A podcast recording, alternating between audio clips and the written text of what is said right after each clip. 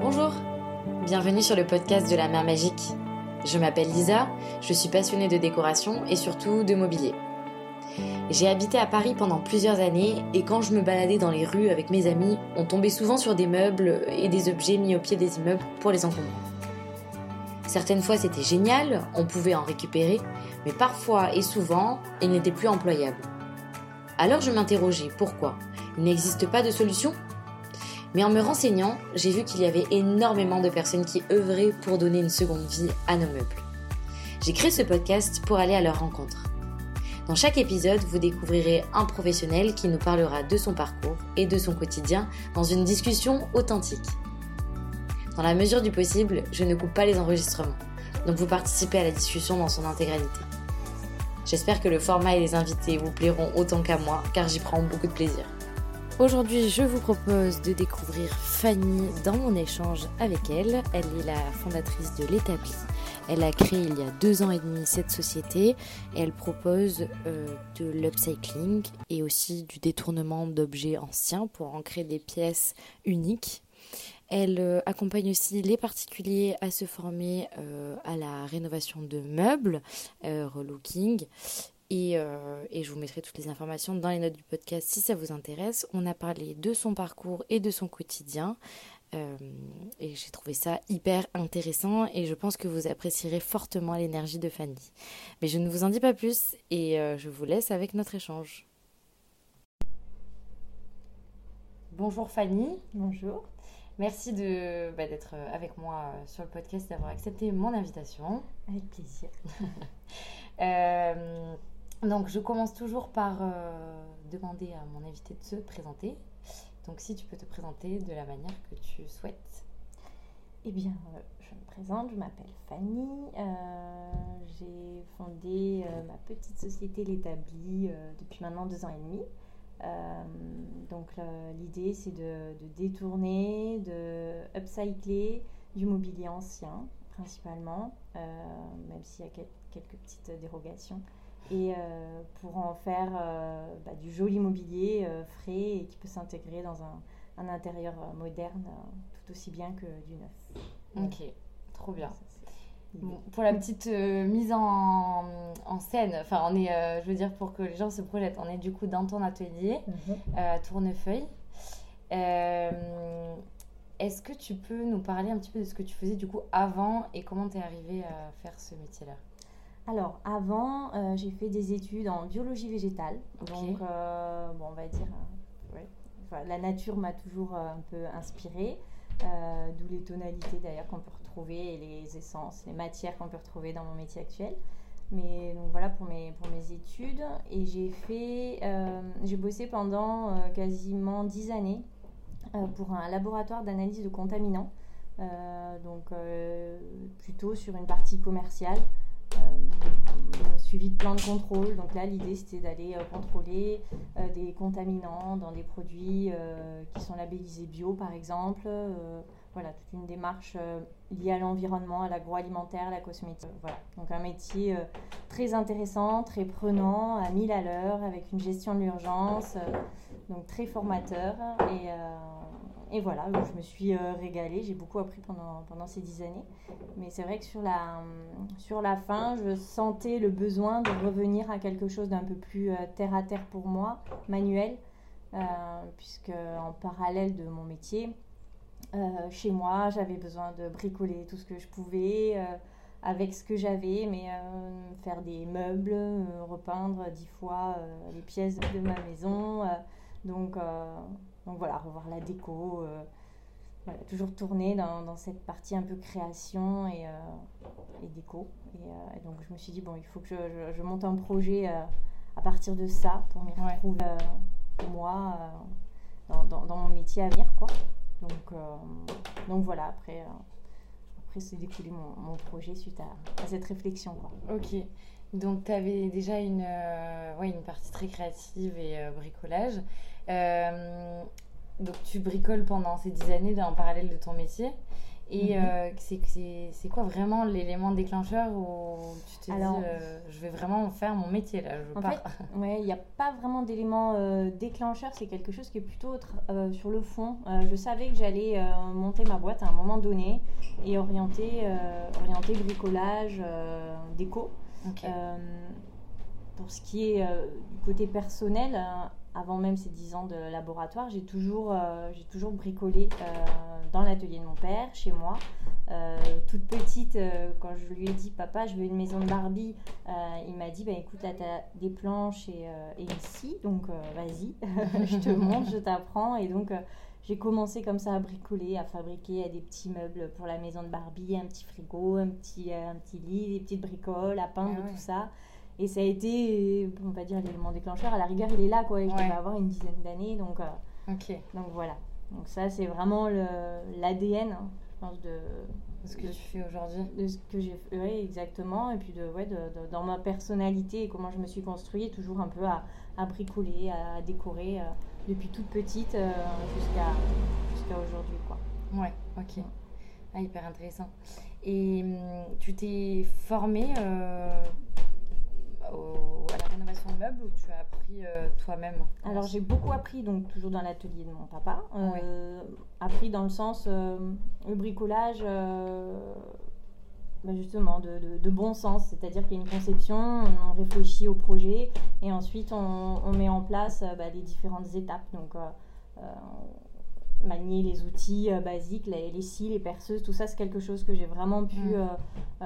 apprendre auprès de mon père et ça m'a décomplexé sur le, sur l'utilisation de ces outils, ce qui peuvent être un peu impressionnants pour des novices. Donc ça, c'est vrai que c'est quelque chose qui, moi, ça fait partie de mon quotidien, comme, euh, bah voilà, manier une fourchette, manier une perceuse, vraiment euh, la, même chose. Et donc ça, c'est chouette parce que ça enlève des barrières sur ce qu'on est capable de faire. Donc je pense que, voilà, d'avoir appris sa petite, c'est, euh, c'est, sympa. Et après...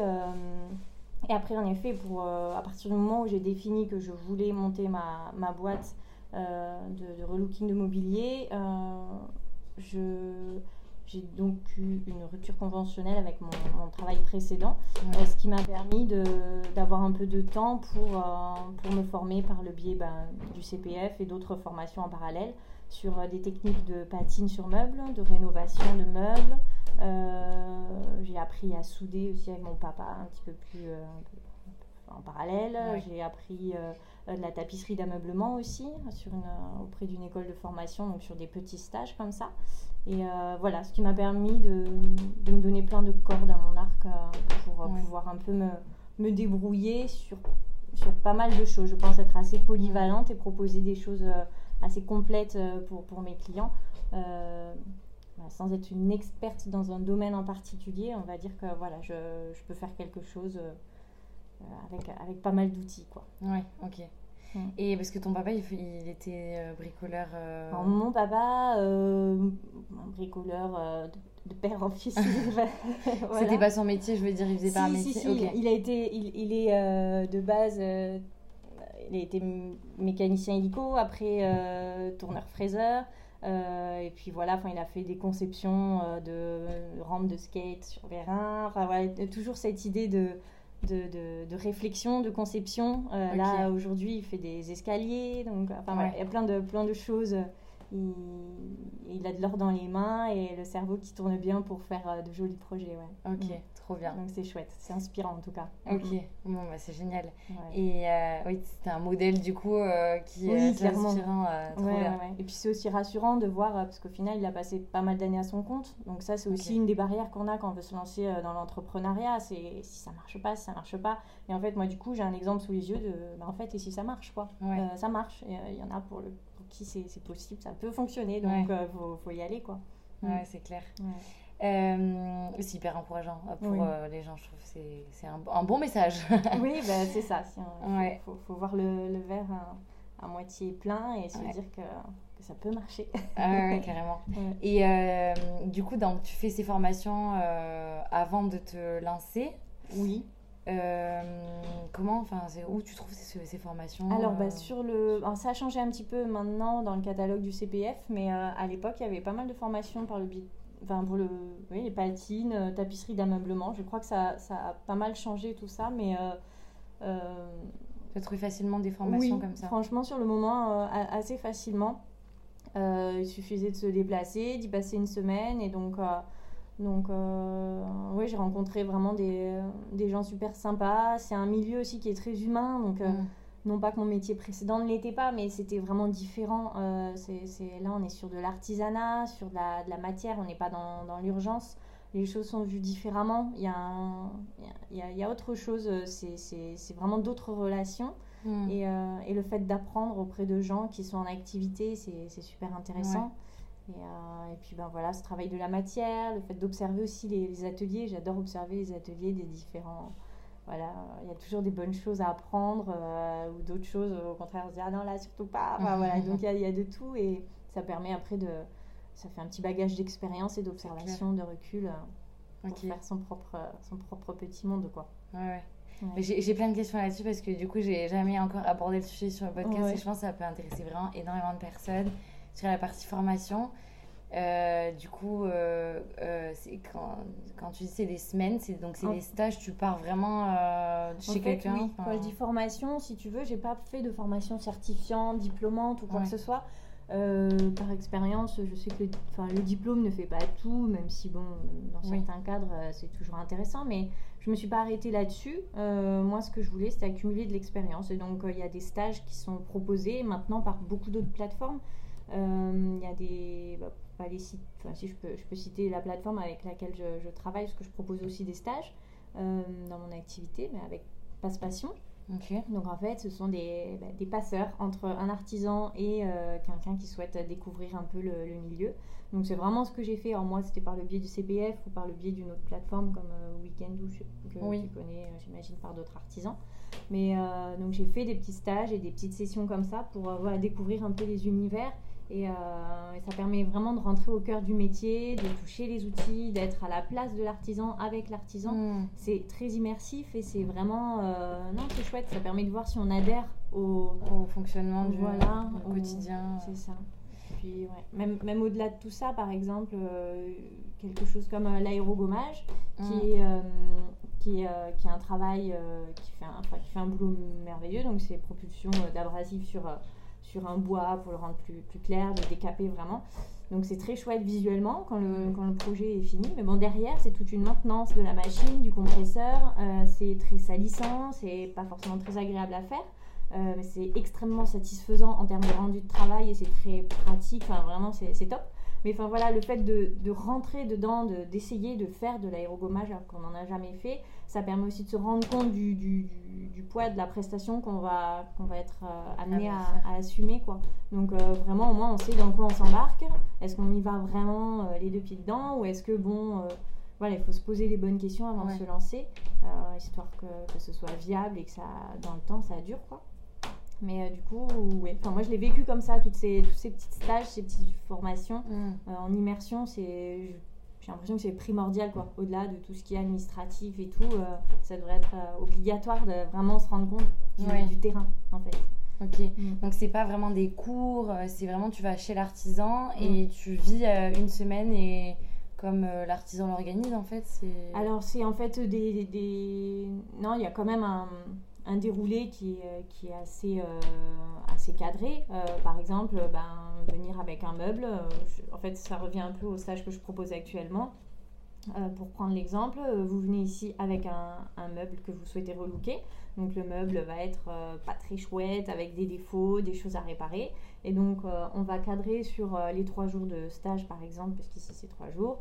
Donc première journée, le matin, bon, bah, on va l'aérogommer, on va décaper. Ensuite on va réfléchir sur les réparations qu'il y a à faire. Euh, on va vraiment étaler un petit peu la conception du nouveau projet sur ces trois jours. Hmm. Euh, bah, comme j'accueillerai en fait un projet client, parce que je fais donc du relooking pour, euh, pour des clients qui me confient leur meuble, donc ça c'est moi qui fais le relooking pour eux et je leur rends le meuble une fois, une, fois rafraîchi. Mais vraiment, donc du coup, ils sont dans cette, dans cette idée-là, ils ont leur meuble et, ils doivent repartir avec le meuble qui est, qui est OK. Donc il y a des temps de séchage en termes de peinture, il y, a des, hmm.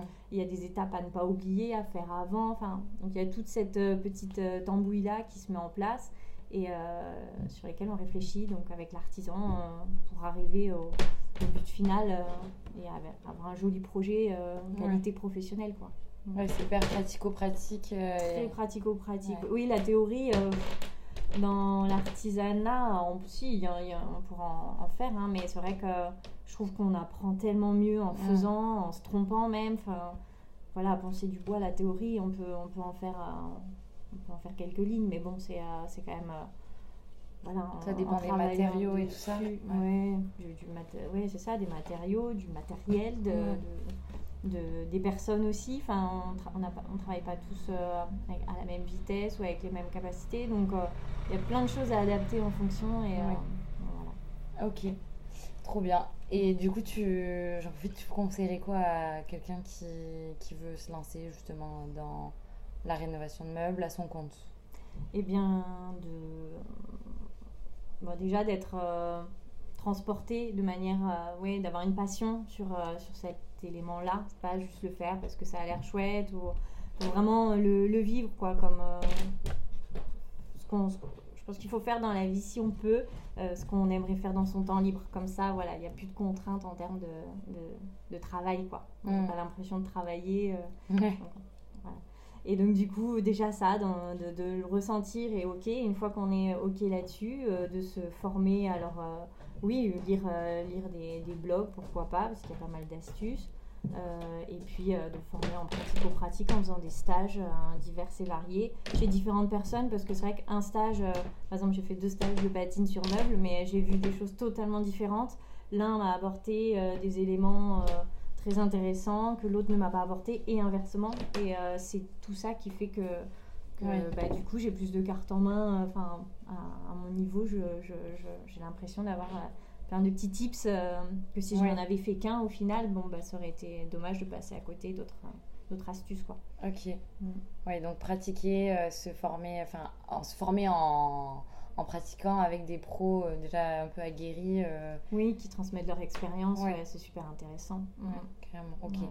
Et donc on peut trouver aujourd'hui plein de stages et de formations sur euh, les sites internet facilement. Oui. franchement, maintenant, de, de, plus en plus, parce que c'est vrai que l'esprit do it yourself, l'esprit aussi dans l'air du temps, bah, cette seconde vie du mobilier, qu'on, du mobilier et du reste, friperie et tout ce qui s'ensuit, mais il y a vraiment un sens maintenant, notamment avec euh, des plateformes comme Le Bon Coin ou hmm. toutes ces secondes mains qui mettent, qui mettent en avant de, de, chouettes meubles. Il y a des potentiels et tout, donc euh, non, vraiment, c'est. Enfin, on a de quoi faire, quoi. Ouais. Hmm. Ok. Bon, je mettrai aussi, du coup, le lien vers euh, le stage, si des gens qui sont intéressés dans la région, du coup, de Toulouse pour venir faire un stage, ça peut être intéressant. Mm. Et euh, bon, on reparlera de ça plus en détail dans la deuxième partie.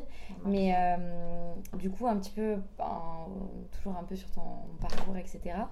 Euh, comment tu as. Fin, est-ce que tu as commencé directement en te disant je vais prendre un atelier, tu l'as pris dès le départ ou c'est venu un peu plus tard? Alors, euh, pour la petite histoire, euh, j'ai monté un business plan pendant de nombreux mois euh, sur le projet que j'avais donc pour l'établi. C'est pour ça que je dis qu'il faut passer un moment pratico-pratique, qu'il faut arrêter de brasser de l'air avec, avec des papiers et des projections chiffrées sur tableau Excel. C'est bien beau, mais bon, ça n'empêche pas qu'on maîtrise pas tout dans tous les cas.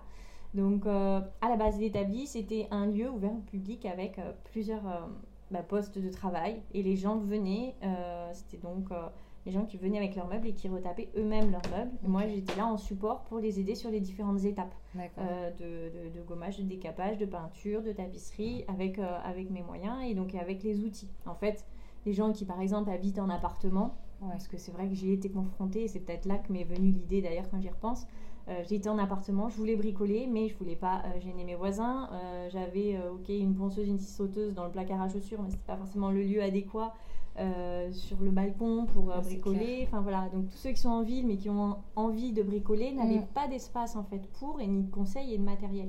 Je me suis dit je vais le faire cet espace et les gens viendront et ça sera trop chouette.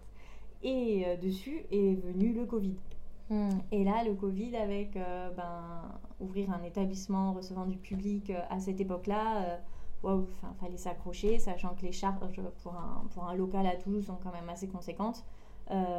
C'était trop risqué, ça me semblait trop risqué pour, pour l'époque, pour, le, pour le lancer. quoi. C'était pas forcément le contexte idéal. Donc, donc après réflexion, je me suis dit, bon, je me lance quand même, je trouve un petit atelier, je vais faire moi des relooking voilà, pour des particuliers en attendant d'eux, pouvoir le partager parce que cette notion de partage était importante pour moi. Donc, euh, donc voilà, j'ai trouvé ce petit euh, local après maintes recherches euh, sur Tournefeuille.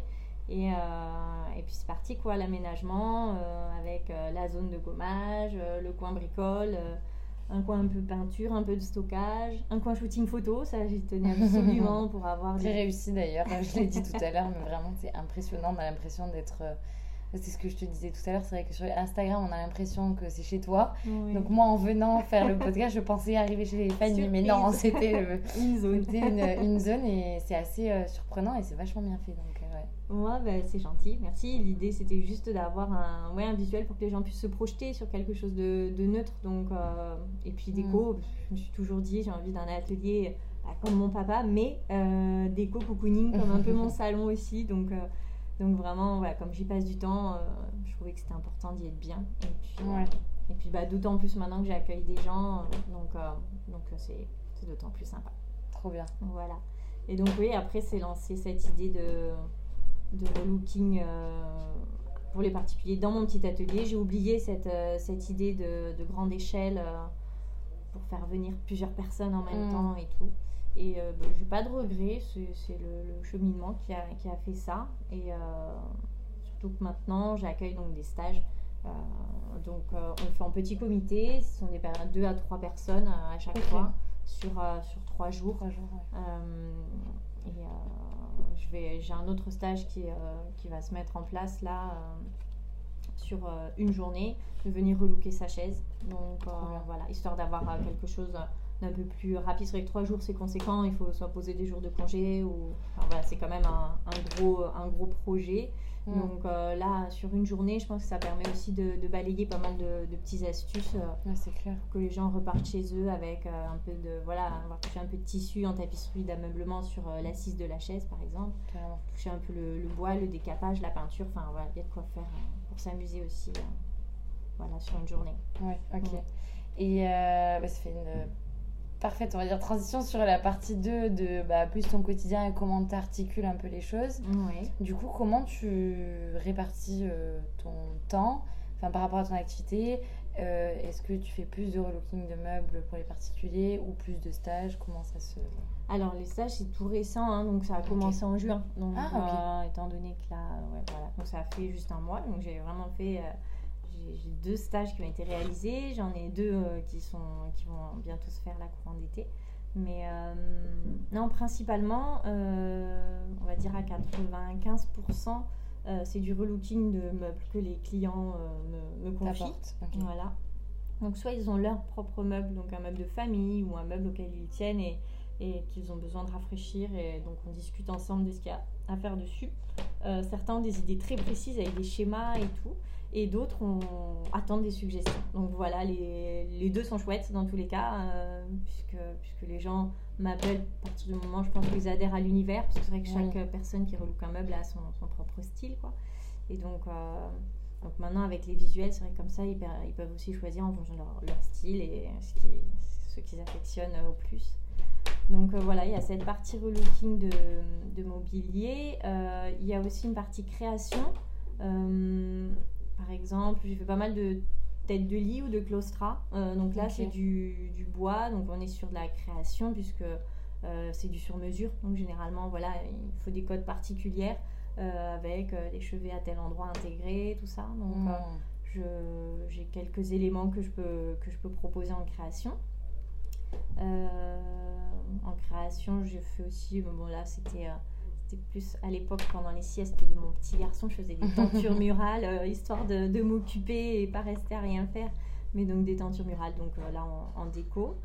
Euh, qu'est-ce qu'on peut retrouver d'autre Et après, donc les stages qui sont en train de, de commencer hein, au niveau de l'activité tranquillement.